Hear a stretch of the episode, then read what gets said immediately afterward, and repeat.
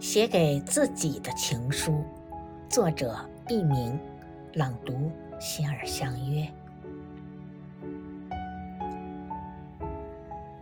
亲爱的自己，从今天起，让自己平平淡淡的活着，学着爱自己。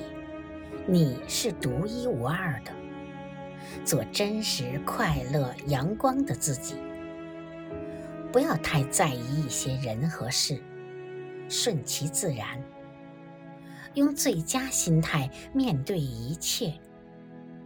因为世界就是这样，面对在乎的事物，我们会显得没有价值。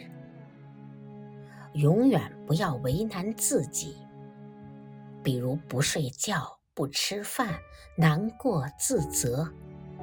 这些都是傻瓜做的事。如果不开心了，就找个角落或者在被子里哭一晚。